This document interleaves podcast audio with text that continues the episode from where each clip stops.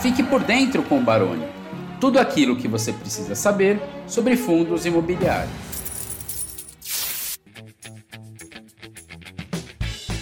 Fundos de imóveis residenciais têm futuro? Olha, eu acredito que sim, tem futuro, mas a gente ainda tem uma boa pernada aí para evoluir, tá?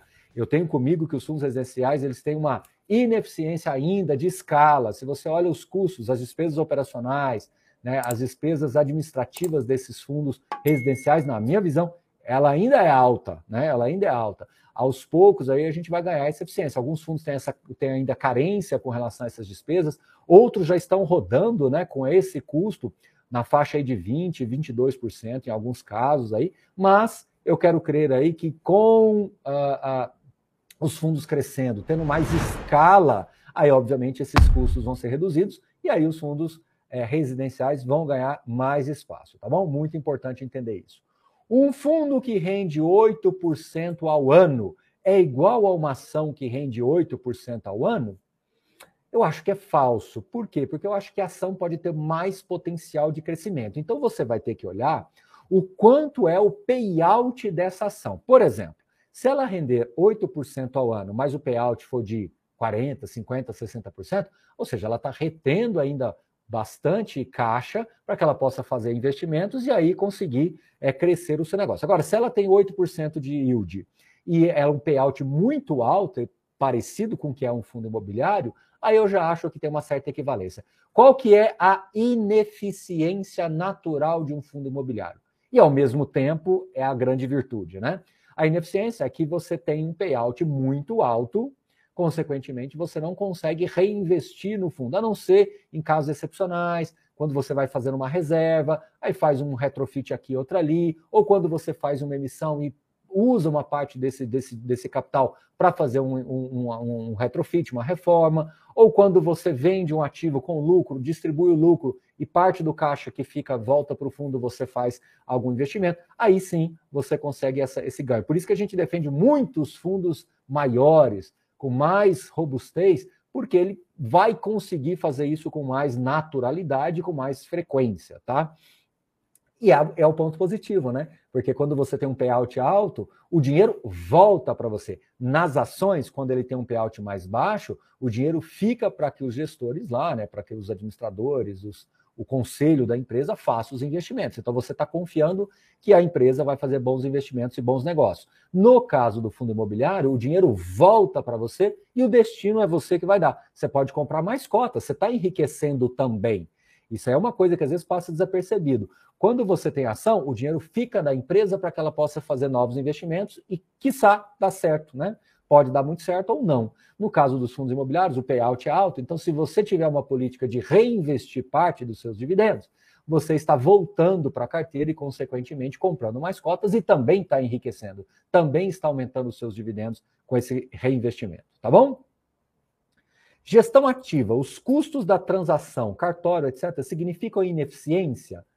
Eu acho que não, acho que você parou numa primeira camada. Eu acho que é, a, a, o custo do cartório ele está implícito na operação. Então, se você tiver é, um cap rate, né, se você tiver uma condição de compra ou de venda, né, na entrada ou na saída da operação, é, fazer com que esses custos cartorários, as despesas com comissão, tudo, elas sejam reduzidas ou sejam de baixo impacto mediante todo o lucro imobiliário apurado, porque você tem que lembrar que o lucro que chega no nosso bolso, no seu bolso, no meu bolso, já é líquido de tudo isso que você está falando. Então, se você considerar que a TIR ela é positiva, não acho que isso seja verdadeiro, tá bom? Se o governo taxar os fundos imobiliários, haverá uma grande redução no crescimento do mercado. Com certeza, verdadeiro. Acho que a gente vai ter uma fase de adaptação terrível, não é, não é esse o cenário base, eu já falei isso para vocês algumas vezes. O que está se falando hoje é de uma possibilidade de taxação de pessoas que ganham rendimentos, né, dividendos de empresas muito grande. Me foge aqui, eu acho que alguma coisa próxima de 400, 500 mil reais de dividendos anuais. O que deixa de fora a grande maioria, quase todos os investidores de fundos imobiliários e de ações também. No caso de fundos imobiliários, nem faria parte desta questão aqui que eu estou falando para você. Então, por hipótese, se isso avançar ainda para os fundos imobiliários, praticamente não vai rodar aqui internamente. Mas veja, eu estou trabalhando aqui dentro de um cenário só para responder para vocês. não é o cenário base para fundos imobiliários. Fundo imobiliário tem legislação própria, que não tem nada a ver com as empresas, tá bom? E os fundos imobiliários têm uma regulação própria, os fiagros estão dentro dessa mesma regulação, então, uh, dessa mesma lei toda. Então, eu acho muito pouco provável revisitar isso depois de tudo que aconteceu em 2021, isso ficou muito claro, tá? Carteira 100% fundos imobiliários arriscado? Claro que é, verdadeiro, tá? Isso não quer dizer que seja ruim. Agora, eu particularmente acho que você tem que ter uma carteira de, rendi de dividendos, de rendimentos.